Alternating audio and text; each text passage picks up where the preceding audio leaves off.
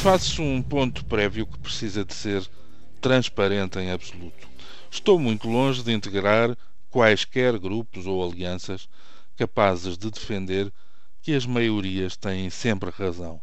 Acredito até que há maiorias que se organizam e constituem por razões meramente circunstanciais ou, pior ainda, por interesses pouco nobres e pouco aceitáveis. Por outro lado, acredito na convicção, sobretudo naquela que é capaz de usar como bases a experiência, o conceito subjacente, o objetivo legítimo, os meios corretos, até o exemplo. Quer isso dizer que, em teoria, o documento ontem apresentado pelas quatro confederações patronais que se fazem representar na concertação social não me impressionaria por aí além se se tratasse de um caso isolado, de uma atitude sem outras correspondências. Acontece que a posição conjunta da Confederação Empresarial de Portugal, da Confederação dos Agricultores de Portugal, da Confederação do Comércio e Serviços de Portugal e da Confederação do Turismo de Portugal tem que se lhe diga.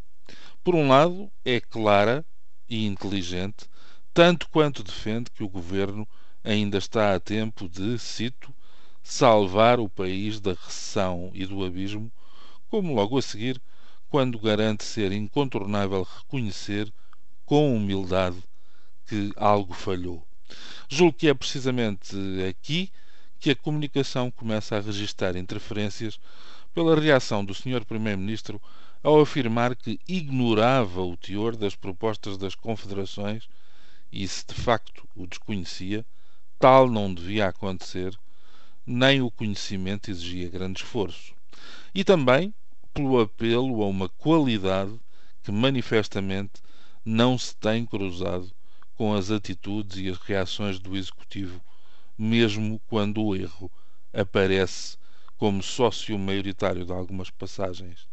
A humildade não mora ali. Os patrões, digamos assim para simplificar, fazem os respectivos apelos, estímulos à economia, menor carga fiscal para empresas e cidadãos, investimento, emprego. Apontam aspectos positivos na chamada estratégia do governo, mas ao mesmo tempo lamenta o caráter genérico das medidas, ainda por cima sem concretização anunciada no tempo. Segundo um dos porta-vozes deste documento, a contração excessiva do mercado interno está a ter efeitos demolidores nas próprias empresas exportadoras. Mais, e continuo a citar, o primeiro passo para se, para se corrigir perdão, é reconhecer que se errou mas o governo tarda em dar sinais nesse sentido. Pode ler-se no documento. Outro dos subscritores veio lembrar a necessidade de gerar um compromisso com este, com este governo que ponha no terreno as medidas que não estão a ser cumpridas no quadro do acordo de concertação assinado em janeiro do ano passado. Estão unidos e fazem questão de o assinalar com outra linguagem, seguramente com outras propostas de solução, juntam-se assim às organizações de trabalhadores na constatação de que, prosa que prosaicamente pode traduzir-se por assim não vamos lá. O que não é menos do que defendem e explicam muitos dos estudiosos, estudiosos do binómio crise-austeridade, alguns deles membros destacados do principal partido da coligação.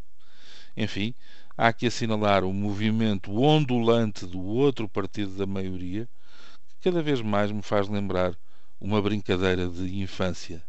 Chamávamos-lhe Toca e Foge. A situação geral, sem graça nenhuma, recorda outra expressão de há muitos anos. Alguém anda a fazer orelhas mocas ao que se passa à sua volta.